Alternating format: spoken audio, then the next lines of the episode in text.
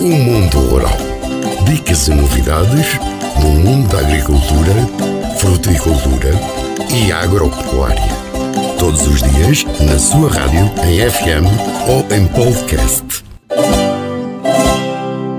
região demarcada do Douro vai transformar um total de 116 mil pipas, de 550 litros cada, de mosto em vinho do Porto nesta vindima, mais 12 mil que no ano anterior, ano em que o designado benefício foi fixado nas 104 mil pipas. Decidiu o Conselho Interprofissional da região. O benefício é a quantidade de mosto que cada viticultor pode destinar à produção de vinho do Porto e é uma importante fonte de receita dos produtores do Douro. O valor resulta da análise multidisciplinar de vários cenários, como as vendas, os os estoques das empresas ou a produção prevista. Em 2021 foram vendidos 607 milhões de euros de vinho do Porto. Para além do presidente do IVDP, que representa o Estado, o Conselho Interprofissional é composto pelos dois vice-presidentes e representantes da produção e do comércio, distribuídos pelas duas secções especializadas, Porto e Douro. O responsável lembrou que o Douro é um património humanizado, trabalhado pelo homem e, por isso, frisou, nesta equação é necessário o homem. Na sua opinião, o benefício é uma salvaguarda. O IVDP disse ainda que este ano emitiu, tal como tinha vindo a ser trabalhado com as instituições do setor, um pré-comunicado Vindima em nome do rigor e da transparência e para uma melhor orientação dos produtores. O ano 2022 é de incertezas para a mais antiga região de mercado e regulamentada do mundo, o Douro, devido às condições que se fazem sentir, como a falta de água, que provoca stress hídrico na videira e o calor intenso, precisamente por causa da seca e das temperaturas muito quentes. A Associação para o Desenvolvimento da Viticultura Duriense